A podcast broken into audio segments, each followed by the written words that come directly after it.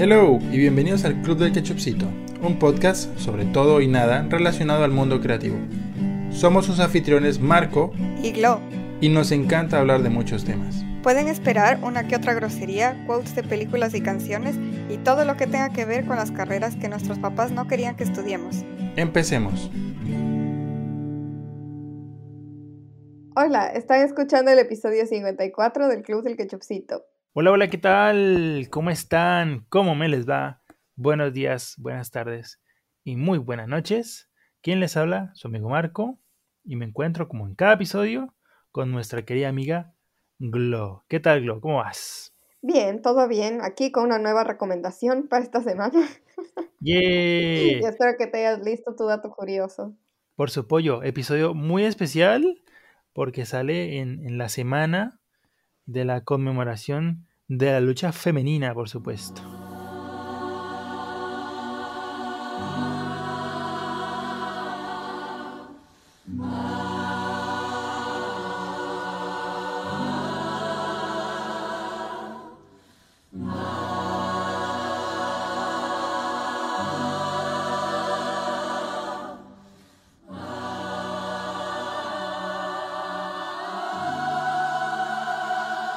Sí, sí, sí. Eso también hay que eh, reconocer em, y sabemos que en este club aquí estamos súper comprometidos con la lucha por la igualdad. Em, ya lo hemos visto con nuestras invitadas, que son personas muy talentosas. Y, y aquí su servidora. Por su pollo. Eh, me incluyo en ese grupo. Y eso, tenemos que, apoyar a nuestras creativas, a nuestras mujeres y, eliminar la brecha que existe, que todavía hay mucho trabajo por hacer. Por su apoyo. Sí, si no se han pasado por los episodios anteriores, fíjense que hemos tenido un montón de invitadas, chicas muy talentosas en diferentes ámbitos, no solamente en el nuestro. Y hemos hablado de cosas supremamente interesantes y, como le decía Glo, nos alegra muchísimo a, ser parte y exponer un poquillo de el montón de, chicas y mujeres emprendedoras, talentosas, que, están en este y todos los medios. Así que, pues nada, invitadísimos a ver el resto de episodios, a escucharlos, mejor dicho. Y nada, aquí seguiremos eh, invitando a chicas muy, muy talentosas, eh, porque, hombre, hay un montón. Perdón. Mujer. Hay un montón. Ese hombre ya te queda como muletilla. Hay veces que me dicen así como nombre y yo, yo no soy hombre. Ay, sí, qué mal. Pero mira, eh, esa es otra de las cosas chéveres que nos ha traído la lucha femenina, la lucha del feminismo. Y es que nos enseñan mucho todos los días, incluso de cosas que ya hemos normalizado, ¿sabes? claro. Entonces, sí puedo dar testimonio de que se aprenden muchas cosas y se reaprenden muchas otras, ¿sabes? Sí, claro. Hasta yo incluso he tenido que desaprender un montón de cosas para empezar a entender muchas otras. Hay, hay conceptos y palabras que yo no sabía hasta hace tres años, cinco años. Sí, total. Y, eso es lo chévere de la vida en general, que todo está en constante evolución y, y siempre estamos abiertos y dispuestos a aprender. Total, total. Y nada, eh, un recorderis también para personas que todavía piensan que este es un día solamente de, decir feliz día y ya y regalar una rosita y felicitar, pues no, este es un día de conmemoración por la lucha del feminismo y, el, y sobre todo la lucha de la igualdad, para que anotemos también ahí y también reaprendamos eso. Pero bueno, Glo, ¿Comienzas tú o comienzo yo? Porque hoy tenemos buen contenido. A ver, comienzo yo y luego tú sigues de largo. venga, venga.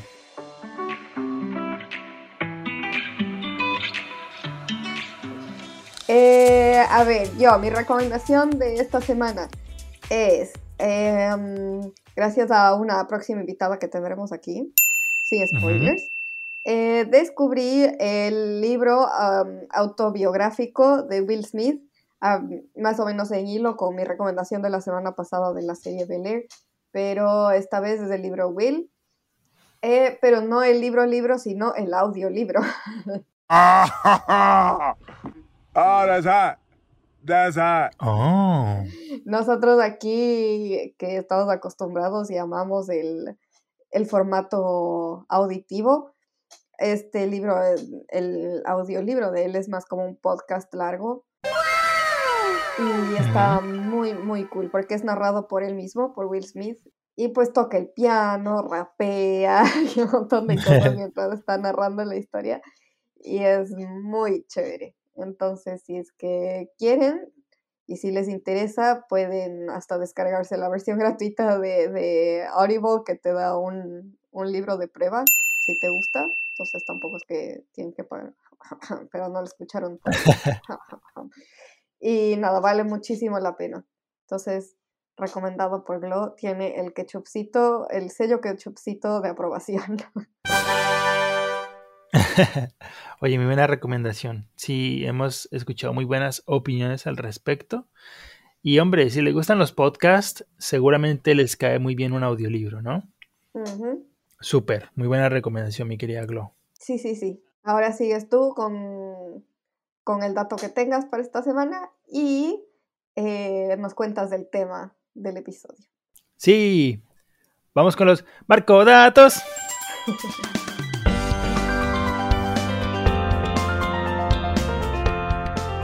Em, no encaja lo que yo digo con la música, pero ahí vamos. ok. A propósito de, este tema, hoy traigo un dato muy interesante que encontré. Resulta que en Estados Unidos comenzó eh, una celebración que es el Día Nacional del Cómic o el National Comic Book. Day, que se celebra el 25 de septiembre. ¿Sabías tú que el año pasado la NASA lanzó un cómic para el National Comic Book Day donde la protagonista es una mujer latina? Ah, wow, no sabía, qué cool. Así es. ¿Qué cómic es? Cuéntanos. Resulta que eh, este cómic que lanzó la NASA eh, el año pasado cuenta la historia de la primera mujer en pisar la luna eh, siendo hispana y su nombre es Cali Rodríguez. Esta es la protagonista de este cómic que lanzó la NASA. El cómic se llama First Woman o la primera mujer y bueno, iba enfocado mucho en nuevas audiencias, eh, también para untar un poquito a, las pequeñas niñas que sueñan con ser astronautas, pues que haya gran inspiración. Y aunque sea un cómic y, y los cómics vayan de historias ficticias, sí que está inspirado en mujeres reales que han ido al espacio. Y eso es lo más chévere que, que trae este dato y es que está inspirado en mujeres como Valentina Tereshkova, no sé si lo pronuncié bien, pero fue la primera mujer que viajó al espacio, es rusa. También mujeres como Sally Ride, estadounidense, que fue la primera que fue al espacio, y muy especialmente eh, una mujer llamada Helen Ochoa, que si le suena el Ochoa, pues es mm. porque Helen Ochoa es de, de descendencia latina, de ascendencia latina, perdón. Y Helen Ochoa terminó siendo, después de su experiencia como astronauta, directora del Centro Espacial Johnson. Eh, comenzó en el 2014 y se jubiló de ese cargo en el 2018. Estuvo 30 años haciendo parte de la agencia de la NASA y de los mejores ejemplos para las pequeñas niñas, porque seguramente piensen que el sueño de ser astronauta está solamente para niños, pero no, señores todos los niños y niñas tienen y tendrán siempre la oportunidad igualitaria de aspirar a todos los sueños y mujeres como Helen Ochoa son ejemplo de ello. Sí, me, o sea, es algo que me inspira muchísimo porque eh, pienso tal vez en la generación de mi abuela o antes y, les agradezco mucho a todas ellas porque gracias a ellas que yo tuve un puesto en la universidad y yo he podido tener una carrera y, y pues ser independiente, aunque ya sé que hay mucho trabajo todavía por hacer, pero eh, agradezco a todas las mujeres que han luchado antes de mí para que logremos todo esto. Y hay mujeres astronautas y hay mujeres ingenieras y, mm. y todas estas cosas que, como bien decías, eh, son carreras o profesiones que más se han asociado con hombres y qué bueno que estemos ocupando un poquito más de espacio ahí. De espacio, en el espacio. Despacio el espacio.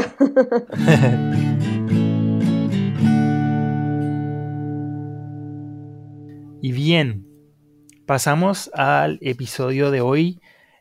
Es uno de estos episodios donde nos encontramos aquí de manera íntima, ustedes, nuestros escuchas, eh, con mi querida Glo, para eh, contarles cosillas, historias bien chéveres que tengan que ver con el campo creativo. Y eso es coincidencia, ¿eh?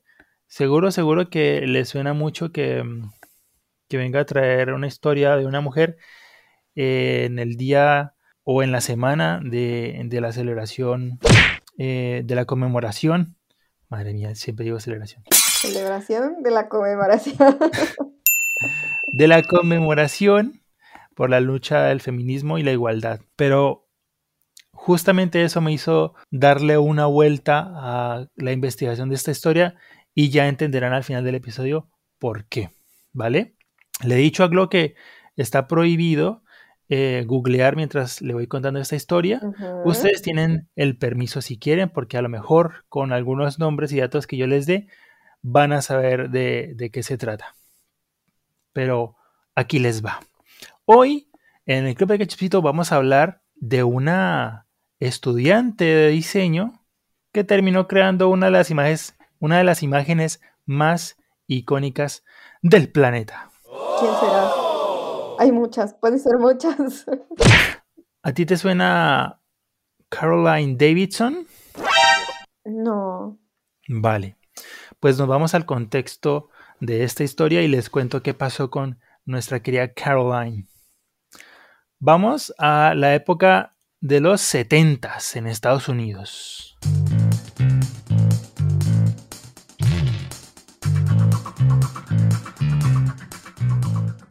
¿70? Estados Unidos, ok. Los maravillosos años 70, ¿vale?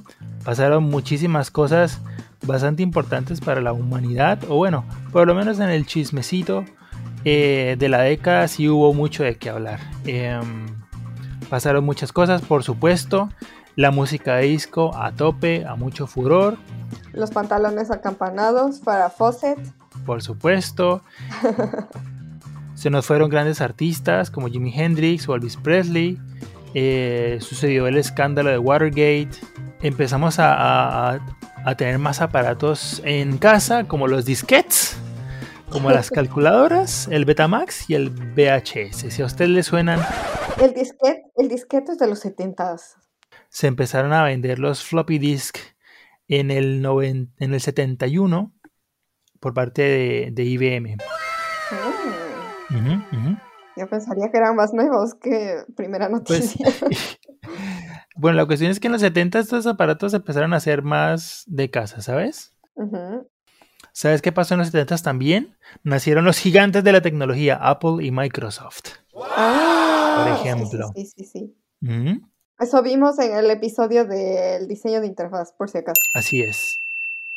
¿Y qué tiene que ver la señora Caroline Davidson en la época de los 70? nos vamos a ir hasta Portland, en Estados Unidos. Caroline Davidson es una mujer que nació en el 1943 y para el año 71, eh, a sus 28 años, estudiaba diseño gráfico en la Universidad Estatal de Portland. ¿Vale? Hasta ahí, normal. Una chica normal de los 70 en Portland. Así es. Resulta que eh, Caroline. ¿Tenía el corte de pelo de Farrah Fawcett o no? No lo sabemos. No, lo sé. No hay registro fotográfico. Como no puedo googlear, necesito una imagen mental de cómo era en esa época. Eh, muy guapa, muy guapa. Dirían acá. La cuestión es que un día de clases, eh, Caroline se encontraba en un pasillo de la universidad hablando con otro compañero y le contaba que estaba interesada en entrar en una clase de pintura, ¿vale? Pero para esta clase de pintura necesitaba algunos artículos un poco más costosos de lo que su mensualidad eh, le podía afrontar. Y estaba preocupada por, hombre, ¿con qué voy a comprarme mis pincelitos, mis pinturitas? Así que se encontraba en la necesidad de unos dolaritos extras. Pues resulta que mientras eso sucedía, mientras ella hablaba eso, un profesor de la universidad pasó cerca, la escuchó en esta necesidad y dijo, señorita, justo le puedo dar empleo en algunas cosillas que tengo que hacer. Eh, me vendría bien una practicante de diseño gráfico, así que si no le importa, yo la puedo contratar de prácticas. Y por supuesto, Karen dijo, venga señor, por su pollo. Este señor se llama Phil Knight. Knight como caballero en inglés. Ok. ¿Quién era el señor Phil Knight? Para ese entonces era un profe de contabilidad de la universidad que en principio le pidió a Caroline que le ayudara con presentaciones, organizar información para sus clases, porque tú sabes que en contabilidad hay muchos datos y nada mejor que el diseño gráfico para hacer más legibles esos datos. Hasta ahí normal. Hasta cierto día, en el 71, donde le pide a Caroline un diseñito, un loguito, como dirían hoy en día los clientes, ¿no? Algo así súper sencillo. Exacto. Como lo que muchos hemos escuchado, la agarró y le dijo, mijita, necesito algo así rapidito. Necesito un loguito. Que agarra y que le dice. Le dijo, necesito un loguito, cosa que hemos escuchado muchos de nosotros. Sí, sí. Pero en esa época no se podía bajar uno de Canva. no, no, no, nada de Canvas en esa época. Ni Free ni nada de por el estilo. Eso era a mano, a mano. Y eh, Karen aceptó, por supuesto. Aquí viene una pista muy grande de qué va el asunto. Hicieron lo mismo que la carita feliz. No te adelantes.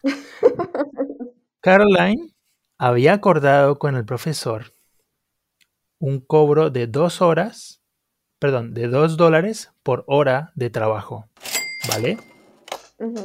Vamos anotando ahí. ¿De qué iba este negocio, este trabajo, esta nueva misión que tenía Caroline? Una pequeña marca, un pequeño logo, un pequeño símbolo para poner en unas cajas de zapatos. Ok, como un sticker, como un sello o algo así. Exacto. El profesor estaba asociado con otra persona en cierto negocito que tenía que ver con zapatos. Y aquí es donde vamos a empezar a desarrollar más de qué va este asunto. Devolvámonos un poquito en la historia antes de que el profesor Knight le pida esto a Caroline. Nos vamos hasta el 68.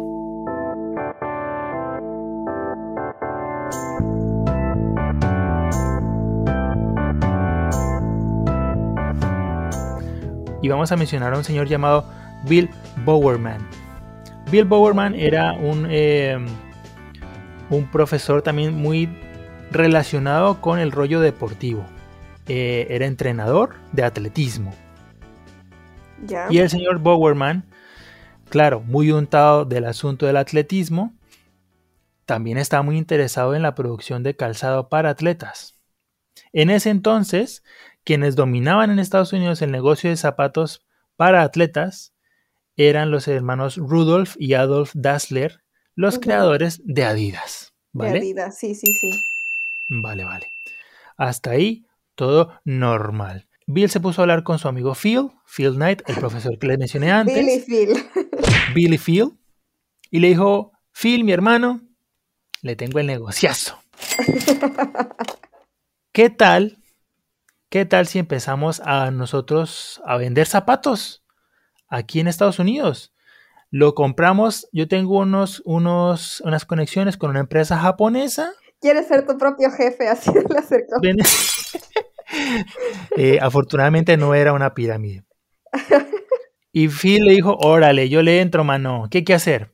Pues resulta que ellos se asociaron con una empresa japonesa que se llama Onitsuka Tiger, o se llamaba en ese entonces, quienes les daban zapatos de, deportivos a, Bill y Phil y ellos se encargaban de comercializarlos en Estados Unidos. Para eso crearon una, marca de empresa que en ese entonces le llamaron Blue Ribbon Sports o BRS por sus siglas en inglés. Entonces comenzaron su negocio tranqui. Ellos compraban los zapatos más baratos desde Japón y los comercializaban en Estados Unidos. Con su marca. O sea, fueron los primeros que hacían dropshipping. Exacto. De los primeros.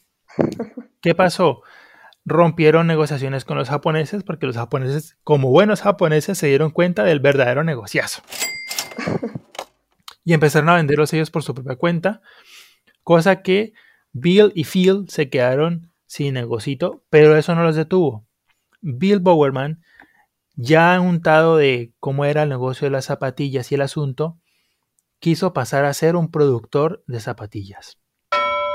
El tipo modificaba zapatos para sus atletas a tal punto de que incluso usando estas guafleras empezó a crear sus propias plantillas para zapatos. Entonces le dijo a Phil, hermano, no nos vamos, no nos vamos a detener por esto. Esto sigue. Vamos a hacer nuestros propios, nuestra propia empresa de zapatos deportivos con mujerzuelas y juegos de azar. Chingue su madre, pinches japoneses. No me la... Entonces, ahí es donde se unen nuestras dos historias. Le dijo a Phil, hermano, ya no podemos irnos con Blue Ribbon Sports, porque esos eran zapatos de los de Japón y no quiero saber de esa gente en mi vida. Así que crearon un concepto y le dijo Phil, hermano, yo me encargo del diseño. Estoy trabajando hace unos días con una chica diseñadora, practicante. Eh, yo le digo a ella que se encargue del logo. Otra, otra practicante explotada y mal pagada. Fíjese desde cuándo viene la explotación de los pobres practicantes. Entonces, volvemos otra vez a donde nos quedamos en la historia de Caroline. El profe Bill le dice, mijita, hágame un loguito. Es que tengo un negocio de zapaticos con un compañero y ahí necesitamos un, un loguito pues para, para ponerle a los a las, gambas. Sí, sí, sí. Rapidito, rapidito, muchacha. Algo así, bien bonito, sencillo, original. Sí, eso es rapidito. Usted que sabe esas cosas. Usted que está buena con la computadora, vaya. No, ni computadora porque lo hizo a mano. Caroline le pregunta, vale, vale, yo me encargo. ¿Cuál es el brief? ¿De qué va el asunto? El único concepto que le dijo Phil queremos algo que represente movimiento. Y dijo Karen, órale. Se fue ella muy juiciosa para casa y trabajó ella durante 17 horas, ¿vale? Y no siquiera hizo una, hizo cinco propuestas de marca. Al otro día se encuentra con el señor Phil, el profe Phil, y dice, profe, aquí están mis propuestas. Super overachiever, o sea, Como que la alumna que el profesor dice, haga un resumen de una página y hace cinco páginas. Así es. El profe vio todas las propuestas y dijo, mmm, fíjate que no me convence ninguna. Pero me voy a quedar con esta. Eligió una propuesta. Y hasta ahora, ¿tienes alguna idea de qué va esta, esta historia? ¿Te suena algo? Tengo la... A ver, yo me acuerdo no me acuerdo la marca, pero me acuerdo que, a ver, ya hablamos sobre las buenas épocas de Discovery Kids y en, un show, si no estoy mal, fue Mecánica Popular para Niños. Eh, hablaban de las suelas de zapato en la guaflera. Y tengo esa memoria, pero no me acuerdo qué marca era. Pues nos vamos a la gran revelación de las revelaciones.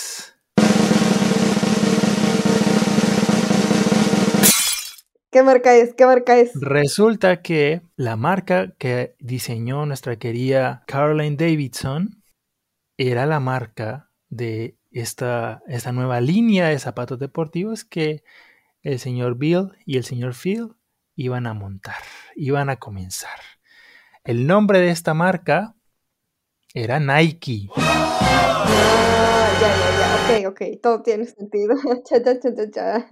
¿Y cuántas horas se demoró si era dos dólares la hora? Resulta que, claro, Caroline eh, cobró 35 dólares porque se gastó 17 horas en estas propuestas. Esto llevado a los días de hoy con la inflación sería algo así como unos 225 dólares, ¿sabes? No pueden ver mi cara, pero se imaginan la cara que estoy haciendo. Mucho se ¿Por qué comienzo con la historia de Caroline? Porque cuando tú investigas vas a encontrar muchísimos artículos sobre lo barato que fue el diseño de la marca de Nike. Quien hizo el diseño de la marca Nike cobró solo 35 dólares. Pero muy poco se habla o muy poco se menciona a Caroline. De hecho, si vas a buscar a Caroline en Wikipedia, la descripción tiene una, dos, tres, cuatro, cinco líneas nada más.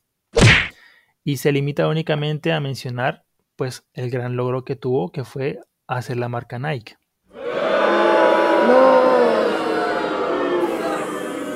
Pero hay más detrás de la historia de Caroline. Pero espera, ¿no hay ninguna foto de ella? Por supuesto. Ah. Sí, sí, sí, por supuesto. Quiero ver su pelo. me refiero, me ¿por qué estás tan obsesionada con el pelo? No sé, porque me gusta el pelo de los 70. bueno, hasta a este punto de, de la historia ya puedes ir googleando su imagen. Quiero, ver, quiero ponerle cara al nombre.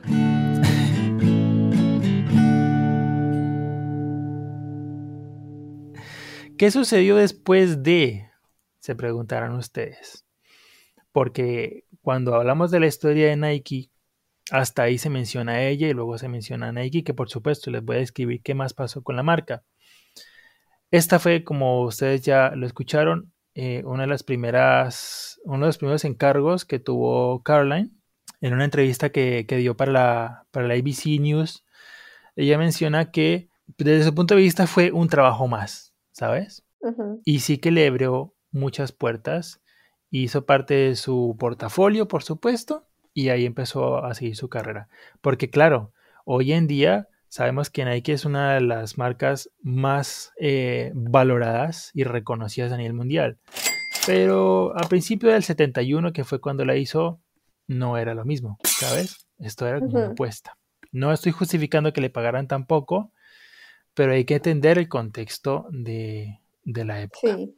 Y aparte, que fueran las condiciones que ella aceptó, ¿no? Exacto. Entonces vamos a ver qué sucedió con, la marca. ¿Por qué Nike? Porque está inspirada, bueno, el nombre viene de una diosa griega que se llama Nike o como se escribe Nike, em, una diosa griega que es la diosa de la victoria, ¿vale? Es la que, la que está en el Louvre, en París, que no tiene cabeza, ¿no? Que solo es el cuerpo con las alas. Exacto, sí, sí, sí, sí, sí, exacto, exacto. Y sobre el concepto de la marca, hay dos teorías sobre cuál fue la inspiración de Caroline eh, y creo que ninguna ha sido la verdaderamente confirmada hasta ahora. La primera y la más conocida es que Caroline tomó la forma de las alas de la diosa griega y de ahí sacó esta especie de como chulito, como símbolo de check. Eh, swoosh, le llaman en inglés. La forma que conocemos de Nike nació de ahí. Hay otra teoría que me parece bastante interesante y es que eh, esta forma viene de recortar la pista de 200 metros de una pista de atletismo. Ah, Así que están esas dos teorías. La que más suena, como les, como les decía antes, es la inspiración en el ala de la diosa griega. Pero me parece muy interesante lo de la pista también. ¿Cuál fue o cómo fue el primer diseño? Como les digo, eh, estamos hablando de una época donde no había Photoshop ni herramientas digitales a la mano. Así que Caroline, Caroline la diseñó a mano. Hizo primero el símbolo que conocemos hoy en día. Yo le voy a llamar el chulito. No sé ustedes cómo le digan a ese símbolo. Diría el mismo swoosh como usan en inglés. Sí, el swoosh lo hizo y encima de él, en letra minúscula, ah, escribió la palabra Nike. Eso fue el, primer diseño que hubo ah, y se mantuvo casi hasta mediados de los 80 en donde hubo un cambio muy mínimo, la verdad, cuando hablamos de la evolución del logo.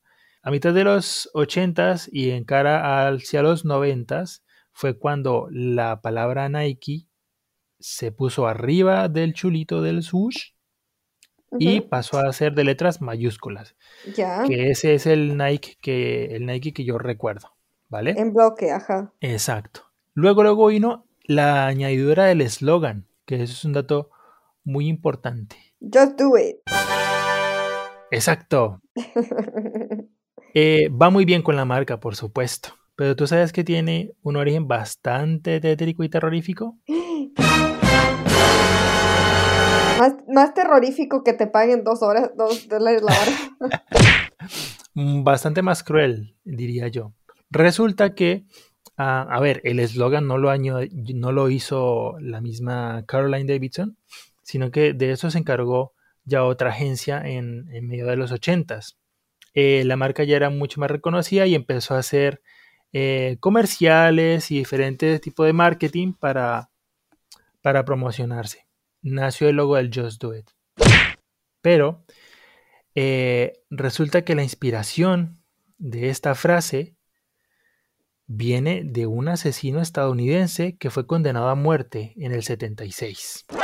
¿Qué? Vaya dato perturbador para comenzar con este video. Exacto. ¿Cómo es que este señor le puso el eslogan a Nike? Pues no lo hizo directamente. Resulta que este señor Gary Gilmore, cuando le preguntaron sus últimas palabras antes de ser ejecutado, eh, se hizo famoso porque lo único que dijo fue, let's do it. O sea, hagámoslo. Y en esto se inspiró el personal de la agencia para crear el eslogan de Just Do It. ¡Ay! ¡Qué creepy! Así es. De ahí viene el Just Do It. Por supuesto, no directamente, pero está bien creepy que se haya inspirado en semejante cosa. Ah, y yo que me paso viendo cosas de, de crímenes y ahora me pareció súper creepy eso de dato. pues bien, eso sucedió en, el, en los más o menos en a finales de los ochentas y finalmente ah, después del 95 la marca se hizo tan popular y tan reconocida que se empezó a utilizar sin la palabra Nike, ¿sabes? O sea, solo el símbolo. Exacto, solo llevan el símbolo, el chulito, el swoosh. Y fue solamente hasta estos recientes días en donde la marca retomó otra vez las letras, justo como el diseño que estaba en los noventas. Wow.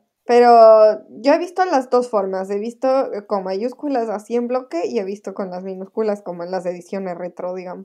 Así es. Y ahora les voy a contar qué sucedió después de con la señora Caroline. Nike se hizo una grandísima marca. Eh, de hecho, a, nivel global es una de las más costosas. Está dentro del top de las marcas más valorizadas. Aproximadamente cuesta hoy en día 67 mil millones la marca de Nike. Imagínense eso. Pasar de 35 dólares a 67 mil millones eso sí que es impresionante.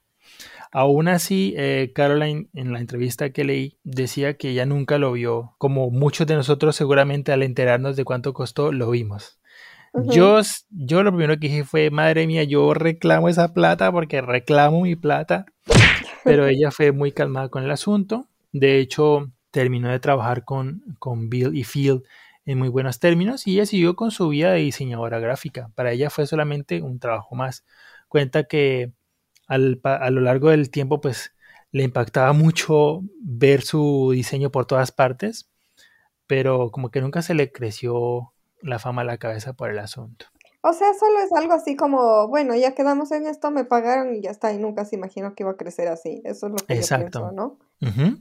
Pero la relación entre Nike y Caroline tiene un muy buen final feliz. Resulta que en septiembre del 83 invitan a Caroline eh, a una cena conmemorativa. El señor, el profesor, el ex profesor eh, Phil Knight le dice, Caro, mijita, venga, la invito a cenar. Eh, usted es parte importante de esta marca, que la, invito a cenar. Y ella muy tranquila se fue a cenar. Pues resulta que era una celebración sorpresa para ella en donde se le homenajeó por el diseño y no solo eso, le regalaron a ella un anillo de diamantes personalizado con la forma del logo de Nike que ella hizo. Ah, bueno, por lo menos. Y ahí no para la cosa. Le regalaron a ella cerca de 500 acciones de la empresa. Bien, bien. Algo le reconocieron. y le dieron la cantidad de equivalente en mercancía de Nike a un millón de dólares eh, para ella solita. Qué bien. O sea que tuvo zapatos Nike hasta para regalar. Irónicamente, ella no se deshizo de ningún par. Y ese, ese, esa gran cantidad de, de productos Nike que le dieron a ella se sobrevaloraron al día de hoy. Y aún así ella no vendió ni regaló ninguno. La verdad, sé que va ahí con sus tenisitos. Se quedó con sus Air Force One carísimos. Y lo chévere es que todo este reconocimiento que le dio, que le dieron a ella, le ayudó pues para jubilarse. Ya. Sigue viva, Caroline. Y siempre va a estar como su nombre atado a, al diseño de la marca Nike. Pero me pareció muy interesante buscar más sobre ella y hablar y enfocarse sobre ella. Y lo que más me gustó fue encontrar ese artículo de ABC News donde no mencionan su historia como a la señora que hizo la marca de Nike o la gran famosa marca de Nike que costó muy poquito diseñar. Este artículo se titula Cómo una estudiante de universidad creó una de las más icónicas imágenes en el mundo de los deportes. Y eso me pareció estupendo, porque le da como el, chance y, digámoslo así, como el, puesto que se merece, ¿sabes? Y el reconocimiento que en esa época no tuvo y que, y que hoy en día eh, sí que lo tiene. No, pero estuvo súper bien también de parte de, de ellos decir como ya hemos crecido tanto que le tenemos que retribuir ahora sí bien con lo que Exacto, exacto. También estuvo muy chévere. Sobre todo eso porque según lo que leí, todo fue siempre muy buenos términos. Bill y Phil, eh, quienes fueron los, los creadores pues, de Nike, no estuvieron con ella en plan de te vamos a explotar y usar y luego te pateamos y, para la calle, como lastimosamente le suele suceder a mucha gente, sino que eran ellos también eh, emprendedores que estaban empezando como ella empezaba con su carrera de diseño gráfico. y, eso está súper bien porque es una forma como, a mí me parece bastante justa en el sentido de como nos apoyamos los emprendedores juntos. Total. Y después, eh, si es que eres una persona decente y racional, si creces, eh, puedes ayudar a la persona que te ayudó, ¿no? Puedes retribuir como hicieron ellos. Entonces me parece súper bien de su parte. Por su apoyo. No, no cualquier persona lo haría y se quedarían ahí con sus millones. Y también cabe resaltar lo, lo importante de, de cobrar bien tu trabajo, ¿no? Solamente para que se queden con estos datos, em, les voy a contar algunos de los costos de las marcas más eh, valoradas en diferentes campos. Por ejemplo, el logo de la ciudad de Belfast costó 280 mil dólares. El diseño. Ah. El logo de la ciudad de Melbourne costó 625 mil dólares. El logo de las Olimpiadas de Londres de 2012, que fue muy criticado porque todo el mundo dijo que estaba súper feo, costó también 625 mil dólares. Qué bestia. Ya quisiera yo cobrar algo así. Pues hombre, imagínate. El logo de Pepsi, por ejemplo, el rediseño que se hizo de Pepsi costó eh, un millón de dólares. El logo de la BBC costó un millón ochocientos mil dólares. Pero a ver, yo también necesito eh, aclarar un poco esto porque hay veces que dicen un millón de dólares por el logo, pero no necesariamente solo el logo, es todo el sistema de marca. Exacto. Entonces, by the way, hay que aclarar también eso. Sí, claro. Y además que estos costos no los suele dar una sola persona, ¿sabes? Estos costos son cotizaciones de agencias ya muy grandes que asumen, a ver, no es lo mismo que tú hagas un logo yo qué sé, para, para el negocio del par de emprendedores que acabas de conocer en la universidad, a el logo de un país, por ejemplo. ¿Sabes? Claro, marca país o de ciudad o de una marca grande multinacional. Sí. Pero está bueno que nos que seamos como más conscientes de lo mucho que vale nuestro trabajo y la gran huella que podemos eh, dejar a partir de cosas muy pequeñas. Y eso es lo que más yo rescato de, lo que pasó con, con Caroline Davidson. Y es que a veces esperamos o pensamos que las grandes oportunidades vienen después de graduarnos, ¿sabes? Y ella hizo esto siendo una estudiante de la carrera. Es más, lo que buscaba ella, eh, si recordamos la historia que les conté al principio, lo que buscaba ella era unos dólares extra para comprarse útiles escolares. Y bueno, esa ha sido la historia de Carly Davidson. la diseñadora de una de las marcas más reconocidas a nivel mundial. Estoy seguro de que cualquiera de las personas que escuche este podcast sabrá cómo se ve Nike y no tengo que especificar ni formas ni nada. Y todo fue gracias al trabajo de esta chica muy, muy talentosa, porque fíjate que se puso muy juiciosa y no llegó con solo Nike directamente, llegó con cinco, cinco propuestas, les recuerdo, ¿eh? Quisiera saber cómo eran las otras cuatro. Creo que no hay registro de eso. Sí hay, pueden googlearlo, pueden googlearlo si quieren. Eh, eh, van a encontrar ustedes las notas, los bocetos de ella con sus propuestas. También la evolución de la marca. Wow, wow. Qué cool. De hecho, eh, hay una imagen donde, donde está recortado así, bocetado el swoosh y se especifica como el, año del diseño, el 71. Eh, hay una hojita con notas sobre el lettering, sobre, sobre su uso. La verdad es que es un trabajo muy juicioso. Obviamente este tipo de cosas, quienes eh, estamos trabajando en diseño y ilustración hoy en día, pues todo es digital. Pero en aquella época, a mano, mijo. eh, ¿Qué te iba a decir? Ah, y ahora que busqué su foto, no, no tenía el pelo de Farah Fawcett. Por si a alguien le interesaba.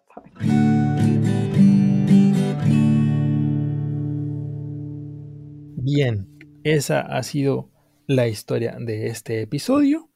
Eh, me alegro mucho que coincidiera con la semana de la conmemoración de la lucha femenina y de igualdad. Un ejemplo más para el gran ramillete de, mujeres súper, mega talentosas que han habido en toda la historia. Qué bien, aprendí mucho. Eh, no, que tengo una, una, anécdota de nuevo con mis datos de Disney. Pero me hizo, me hizo pensar un poco en esto. Cuando estaban grabando El Rey León, las voces para la película El Rey León, en, si no estoy mal, salió en el 94, 95.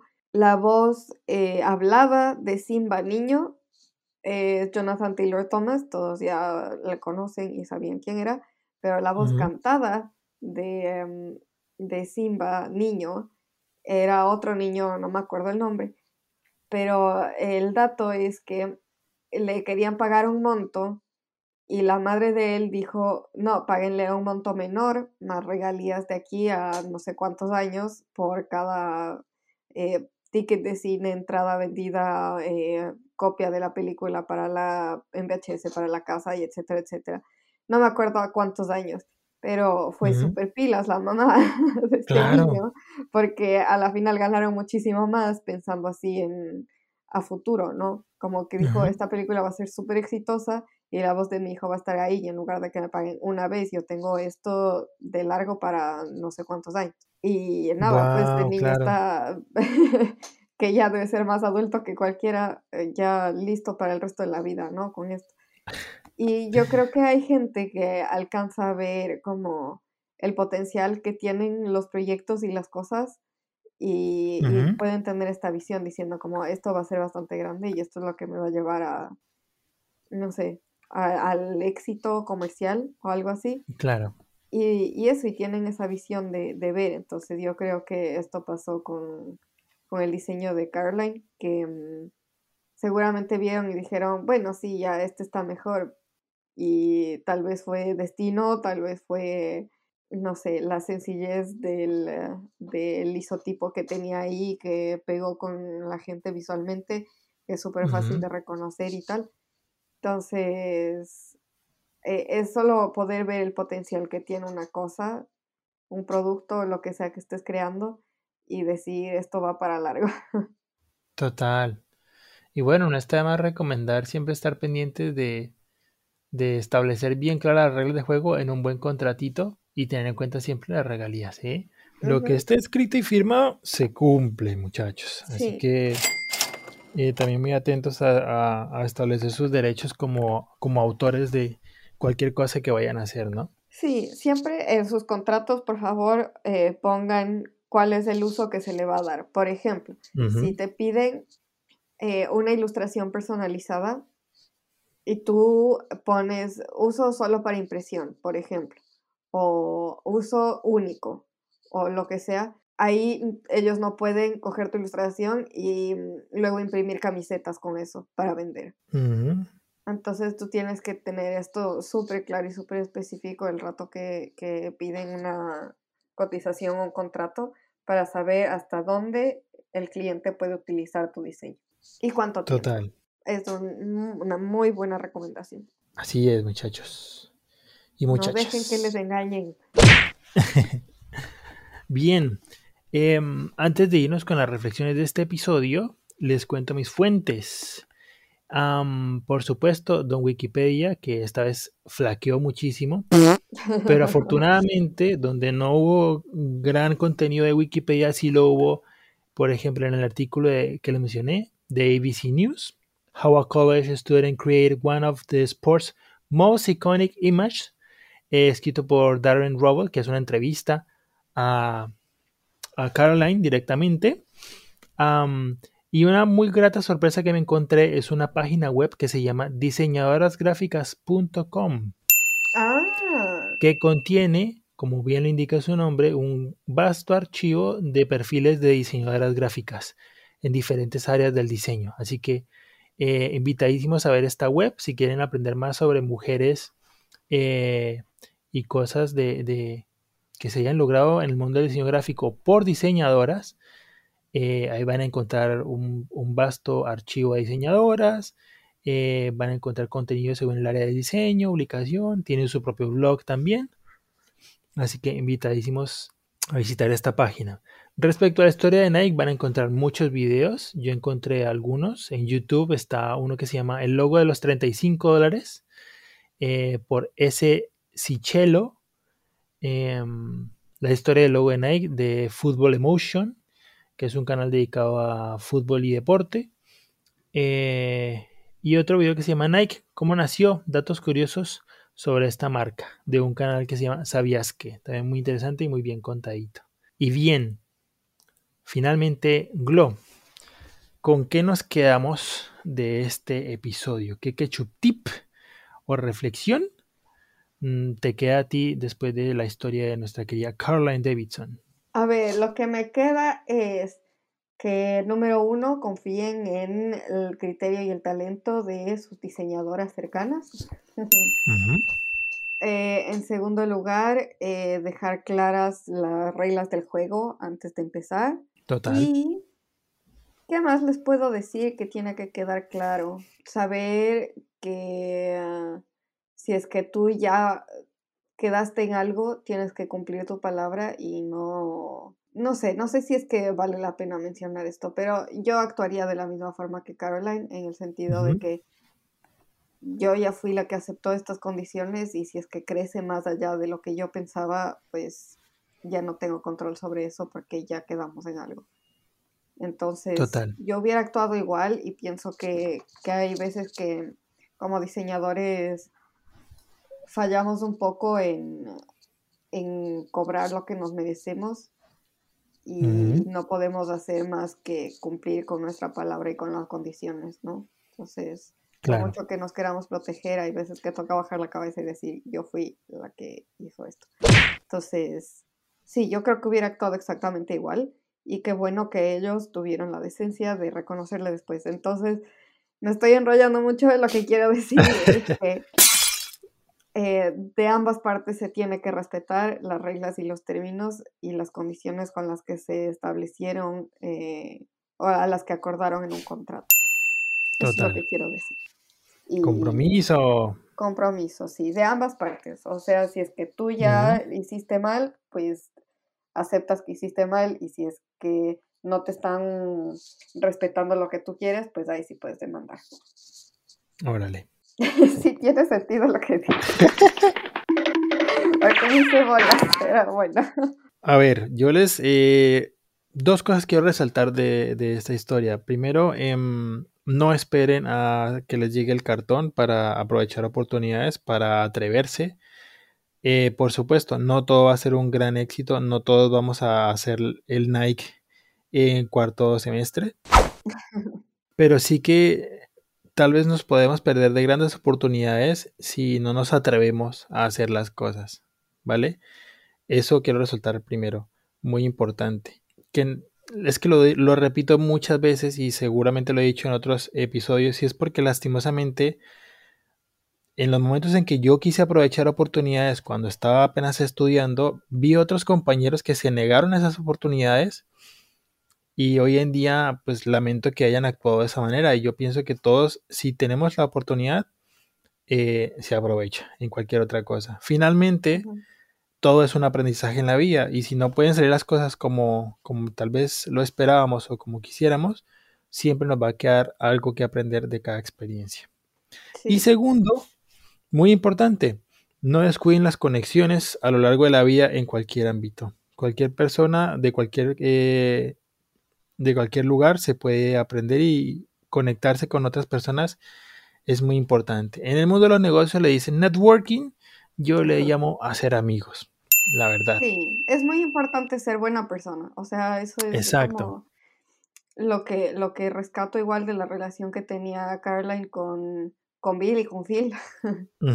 Porque mm, por ser tan buena gente y por estar en buenos términos es que a la final eh, la relación se mantuvo súper bien todo el tiempo. Entonces no hubo sentimiento de ninguna de las dos partes, no hubo eh, demandas sacadas en cara, nada, nada. O sea, solo fue todo, todo simple y de buenas personas a buenas personas y eso me parece que es muy importante igual resaltar porque mm, hay veces en la vida que no solo te recomiendan por, por tu buen trabajo, sino que te recomiendan por tu calidad humana y por cómo tratas a la gente.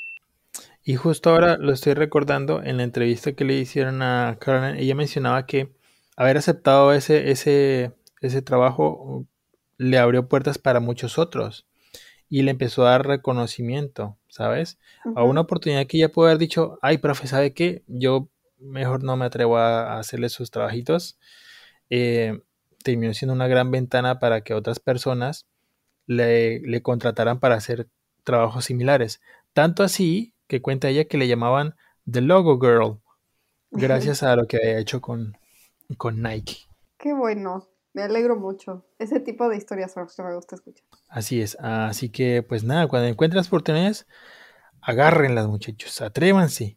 Y sobre todo aprovechen mucho de las personas con, la que, con las que ustedes se rodean. De todo se aprende y con todo se puede trabajar. Hoy en día eh, no es tan difícil, el teletrabajo nos lo hace, nos, nos lleva las conexiones directamente y literalmente a nuestra casa. Y nada, armen proyectos con amigos, así no sean de la misma profesión, mejor aún. Si es interdisciplinar, súper aprovechado. Así que mucho ánimo y a darle átomos. y bien, Glo, cuéntanos por favor cómo te encontramos en las redes. Eh, yo soy en Instagram glow.designs.things y eh, pueden ver mi trabajo y mi portafolio en eh, mi web globallejo.com. eso, nada más, escríbanme para cualquier cosa que necesiten o para contarme un chisme. Especialmente para el chisme. sí, por favor. tú, Marco, ¿cómo te encontramos? Bien, a mí me pueden encontrar en todas las redes como arroba marcofer. Solamente recuerden cambiar la letra A por una X y ahí van a encontrarme en Facebook, Instagram, Behance y todas las cosillas. También recuerden que pueden seguir nuestro podcast en diferentes redes, como por ejemplo Facebook. Ahí van a encontrar nuestro fanpage que se llama El Club de Ketchupcito.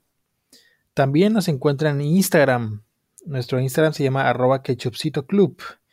Y si quieren escuchar este y todos los demás episodios con muy buenas y estupendas, talentosísimas y creativas invitadas, los pueden escuchar en las plataformas de streaming como Spotify, Apple Podcasts, Google Podcasts, cualquier cosa podcast y por supuesto el Club de Ketchupcito también está en YouTube.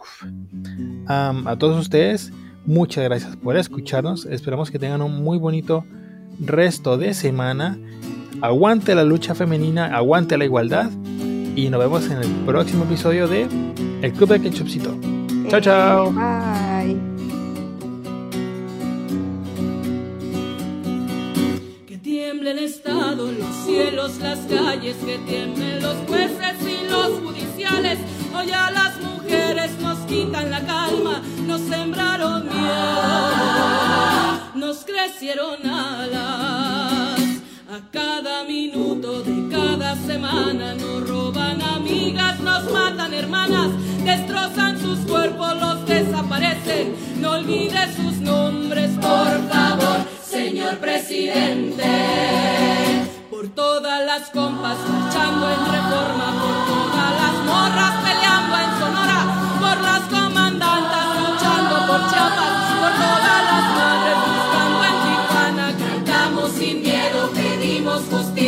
gritamos por cada desaparecida. Que resuene fuerte, nos queremos vivas, que caiga con fuerza el feminicida. Yo todo lo incendio, yo todo lo rompo. Si un día algún fulano te apaga los ojos, ya nada me calla, ya todo me sobra. Si tocan a una, respondemos todas.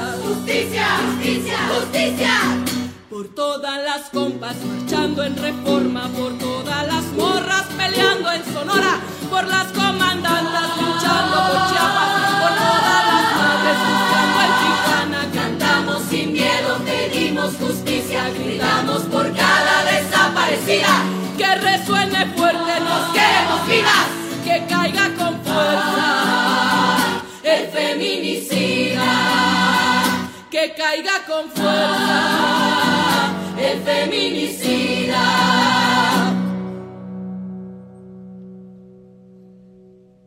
Y retiemble en sus centros la tierra al sonoro